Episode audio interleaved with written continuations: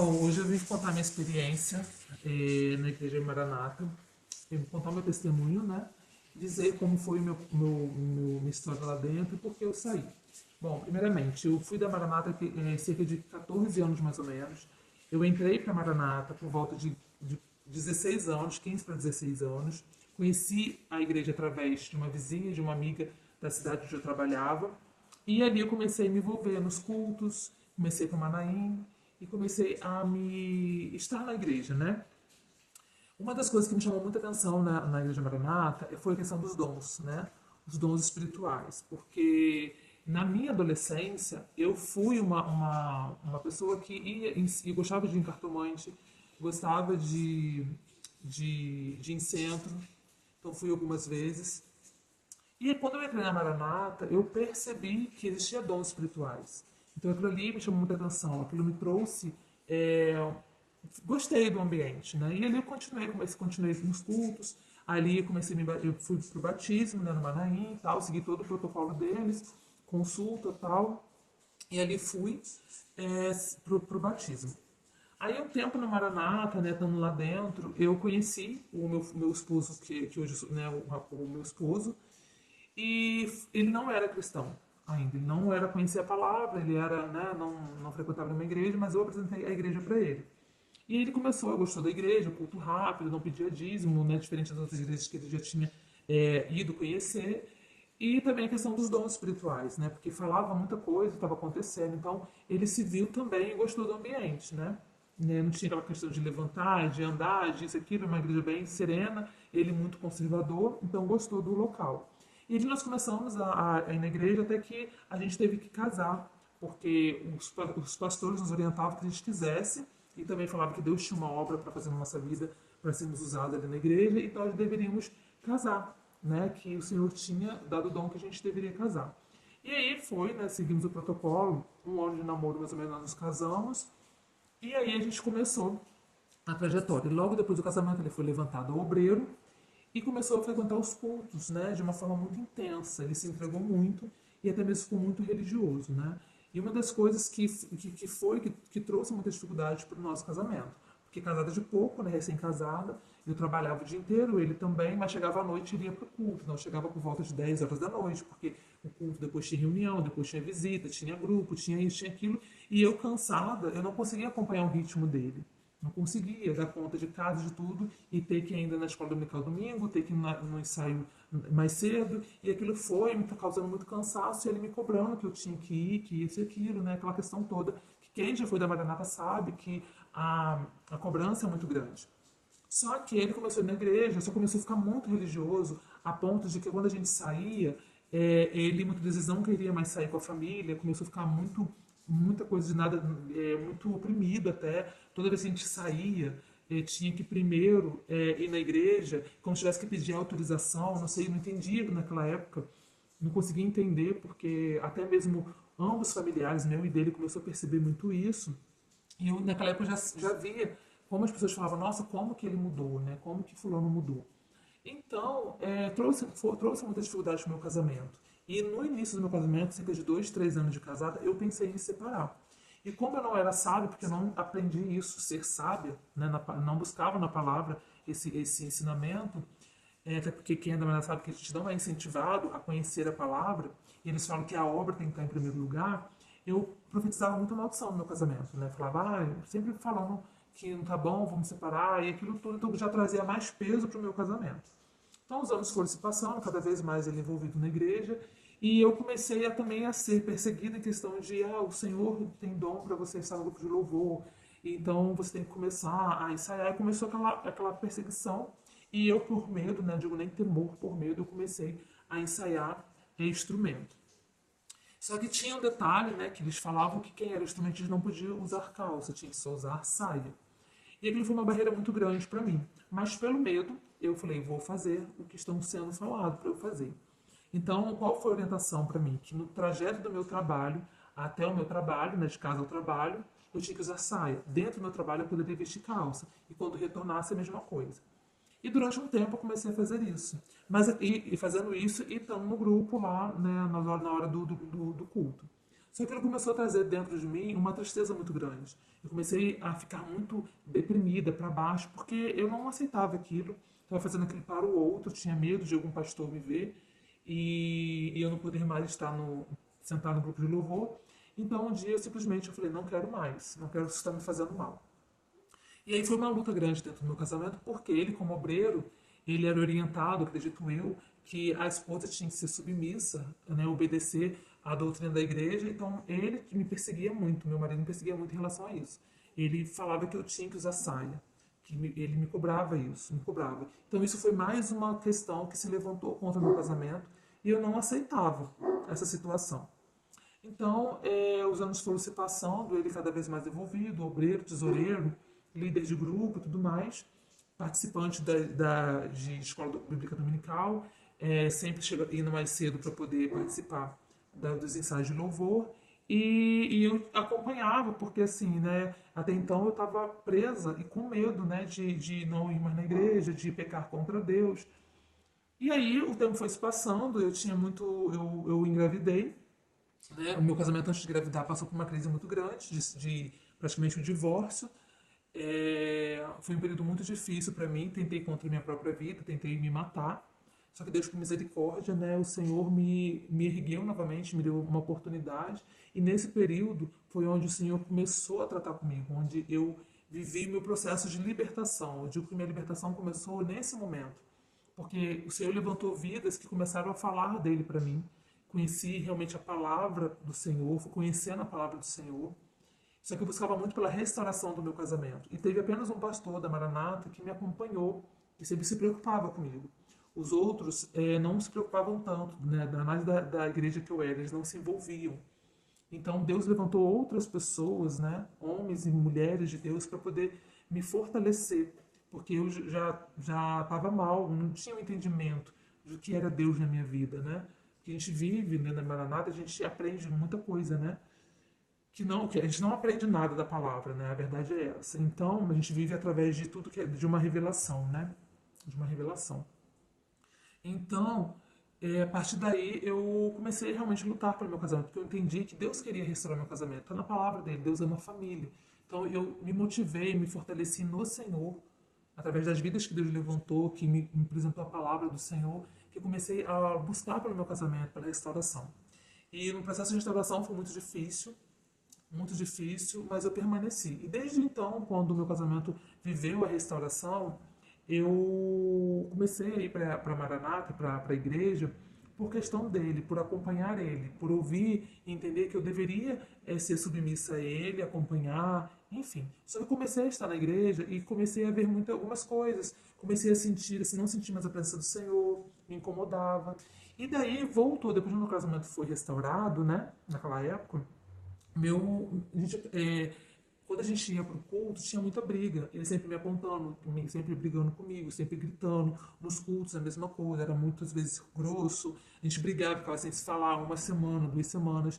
E lá na igreja, ele, ele, ele subia no púlpito, né, hum, para poder é, fazer o louvor, para poder pregar, e aquilo foi me incomodando.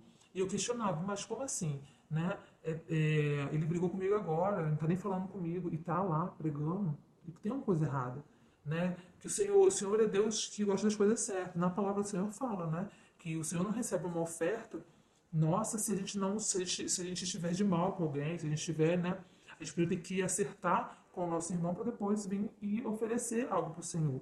Então, que quando a gente está no altar, pregando a palavra do Senhor, seja fazendo algo para o Senhor, nós devemos é, examinar nós mesmos antes, porque senão Deus não recebe a oferta, né? Então, estar no altar, quando eu vi ele lá no altar, pregando a palavra do Senhor, pregando a palavra do Senhor, mas de não falando comigo, eu comecei a ver que tinha alguma coisa errada. Só que eu me calava, me calei. E lá dentro da igreja eu vi muitas coisas, muitas questões assim de pessoas tendo, sendo favorecidas, sendo bajuladas, porque estavam todos os dias no culto, ou porque classe mesmo social, é, porque tinha né, uma profissão ou um estudo a mais. Então eu vi muito isso. Então, assim, também por ser mais assíduo no culto, enfim. E aí eu comecei a não mais gostar da igreja, comecei a me deparar com algumas coisas, comecei a questionar dentro de mim, mas ainda acreditando que eu estava pecando contra Deus, porque por incrível que pareça, às vezes quando eu ia no culto, sempre tinha um dom lá dizendo que é, tinha uma vida que, que estava com, com, os cabelos confusos, com as mãos confusas e tal, e eu buscava né, outras coisas, outros, outras igrejas, é, pregação, para poder entender, é, conhecer a palavra do Senhor, porque a gente não conhece a palavra, a gente, a gente vive a base de um, de um capítulo, de um, de, uma, de um versículo solto na Bíblia, né? E eu comecei a sentir essa necessidade. Então, é, depois, aí logo em seguida, depois de um tempo eu engravidei, depois de, dessa restauração, passou, um, não lembro quantos anos, mas uns dois, três anos eu engravidei. E dessa gestação, que foi realmente onde é, eu comecei a realmente me desligar da igreja. Né? Comecei a me desligar. Eu começava a ir nos cultos, no início eu tentei me firmar na igreja, mas não senti mais a presença do Senhor lá dentro, não me sentia bem, não me sentia confortável. E no momento que, que eu comecei a não querer mais, é, no momento que eu cheguei para o meu marido disse que eu não queria mais, que eu estava procurando outro lugar para eu, eu frequentar, se houve uma, uma, uma, briga muito grande. E só o fato de eu ter falado que eu não, é, não queria mais estar na Maranata, que eu queria, que eu tinha conhecido outro lugar, é, ouvindo a palavra do Senhor, ele disse que aquilo ele não concordava com aquilo, que estava buscando um movimento, porque é isso que eles falam, né? Quando você vai, ouve outra pregação, quando você vai em outra igreja, eles falam que você está em busca de um movimento. E aí, ele, daquele dia em diante, ele ficou dois meses sem falar comigo. Nós ficamos brigados por aproximadamente dois meses. Ele saiu da cama na primeira semana, nas primeiras semanas ele não dormia mais comigo. Só que nesse período eu via muito que ele colocava o terno e ia para a igreja. E como eu comecei a ver isso, logo quando a gente, ele, já, ele já saiu da cama e ele não estava falando comigo, ele ia para a igreja, eu disse: chega, agora já deu, não quero mais. Então foi onde eu me posicionei com o Senhor e falei: Senhor, não concordo com isso. E aí eu comecei a orar. Antes de eu sair da igreja, eu comecei a orar, porque eu ainda achava que eu estava pecando contra Deus se eu saísse de lá. Então eu comecei a orar, orar, orar, buscar, buscar na oração, clamando ao Senhor, orando ao Senhor, buscando na palavra, até que um, um dia, uma tarde, eu orando aqui na minha casa, eu deitei e falei, Senhor, eu não aguento mais. Me dê um, um, posicionamento, me mostre o que eu devo fazer, Pai, por misericórdia, porque eu estou aflita, não sei o que fazer. E aí foi quando eu conheci né, o canal do, do Joaquim, e ali eu comecei a ver, falando sobre seitas, seitas, falando, vendo os vídeos, vendo os vídeos e vendo os te testemunhos de outras pessoas, eu vendo aquilo, deparando com tudo que eu vivi, porque aqui eu estou contando algumas coisas das muitas que eu já vivi lá dentro. Então eu tive certeza. E quando eu fui ler a palavra do Senhor, o Senhor falou comigo em, se não me engano, foi Jeremias 14, 13. Por aí o 13, 14. Depois eu posso procurar e, e passar, né? Para o Joaquim, para ele colocar para você, para quem for assistir o, esse, esse vídeo, se deparar. E Deus falou comigo claramente, né? A questão de profetas mentirosos que falam, que não falam, que falam por, por visões adivinhações vindo da própria mente e ali eu entendi que realmente eu estava dentro de uma seita religiosa com dons espirituais que não eram dados pelo Senhor. E aí dali eu falei para mim chega, mandei mensagem, entrei em contato com o responsável da igreja e disse, olha, estou saindo da igreja. Dali, daquele dia que eu disse que eu ia sair da igreja, é, logo naquele mesmo dia o meu marido voltou para a cama, porque no tempo, no momento que eu estava, que eu me desliguei da igreja, era um, um horário do culto que ele estava na igreja. Então, automaticamente, alguém já tinha visto e já entrou em contato com ele. E dali começou as orações, aquela coisa toda, ele começou a chegar, mas ficamos ainda um tempo sem se falar. E eu comecei a descobrir muitas coisas. E uma das coisas que eh, foram só confirmando foi que algumas vidas que eu desabafava, né, algumas vezes, quando eu disse, olha, saí da Maranata, e as pessoas falaram, graças a Deus. Aí eu falava assim, mas... Aí ela falou, mas por quê? Eu falei, ah, porque eu descobri que lá é uma seita. Então, é, as pessoas falavam, olha, ainda bem que você sabia, porque eu já sabia disso, não te contei porque eu não queria interferir, mas ainda bem que o Senhor abriu os teus olhos. Então, assim, Deus só foi confirmando. Desde quando eu saí, Deus só confirmou. Embora hoje ele esteja dentro ainda da igreja, muito envolvido ainda na igreja, eu oro, clamo e creio que Deus vai libertá-lo, sabe? É, então, assim, dentro da igreja eu vivi muitas coisas, muitas coisas, muitos dons espirituais, é, eu tinha tinha questão mesmo de, de, de, ser mãe, né? Então, eles, eu, mulher tem as coisas de falar, e muitas das vezes eles falavam que Deus revelou, Deus mostrou. Então, assim, o que eu quero deixar né, para quem for ouvir esse, esse meu testemunho? É, realmente, é, a Igreja Maranata, ela, ela te aprisiona. Né? Quando eu saí da Maranata, eu sou outra pessoa. Eu sou mais feliz, eu não tenho medo, porque eu aprendi lá dentro muito medo, vivi durante muito tempo com medo, medo até mesmo gerado é, do meu marido, tinha muito medo dele. E eu comecei a realmente, Deus começou quebrando esse medo do, dentro de mim. Então hoje eu me sinto uma pessoa liberta. É, não aceito, não gosto nem de ouvir a pregação, porque, embora eu sei que tem muitos lá dentro que são cegos, que pregam a palavra acreditando né, que estão pregando a palavra de maneira correta, mas infelizmente eles são liderados, né, são distorcidos para poder pregar aquilo que o presbitério manda para eles. Então, assim, eu eu sei que lá dentro existem muitas questões assim de dom, sabe? Eles, eles, eu sempre tive muita vontade de poder pregar a palavra do Senhor, mas lá eu comecei a perceber que lá as senhoras, as, né, as senhoras lá, elas pregam aquilo que vem do presbitério. Uma das coisas que me incomodou também na minha saída, no finalzinho, já que eu já estava de saco cheio da Maranata, foi a questão disso, que eu via muitas senhoras lá dentro que, que na hora de pregar o culto das senhoras, elas só traziam uma mensagem que era da, do, do grupo do, da escola bíblica dominical. Elas não tinham liberdade de expressar aquilo que o Espírito Santo, o Espírito Santo lá não tem liberdade de agir. Só tem liberdade de falar aquilo que está dentro do presbitério, que o presbitério manda. E eu já vi, tá, muitos casos, até mesmo acompanhei é, é pastor, esposa de pastor com depressão, sabe? Já durante essa minha trajetória, a gente tinha um casal, né, que, de, de pastores que andavam com a gente, que, que a esposa tomava remédio controlado. Estava sempre cabisbaixo, sempre doente, entendeu? É, já vi situações de pastor estar envolvido com um jovem da igreja. Logo no início, quando eu estava iniciando a minha caminhada, eu vi isso. E só que na minha tempestade estava cega, né? É, vi lá muitas questões, muitas pessoas que, que tinham cargos sendo privilegiados, entendeu? Lá tem questão também de você dar o dízimo da oferta, de todo mês vem aquele vem o cartãozinho para você dar, você, você como membro, e vem o cartãozinho né, do dízimo da oferta. E fora isso, o dízimo e a oferta, eles pediam, tinha algum evento de, de curso de criança, eles pediam ajuda. Eles não utilizavam o dízimo, o dízimo da igreja para poder fazer esses eventos que já eram agendados né, todo ano. Eles pediam por fora. Então, assim, eu não conseguia entender muita questão de, poxa, já que dá o dízimo e oferta, é para ser utilizado dentro da igreja. Então, assim, eu comecei a ver muito isso. Eu, desde quando eu comecei, a, o Senhor começou a trabalhar em mim, o Espírito Santo começou a trabalhar em mim, eu vi que existiam muitas coisas erradas lá dentro.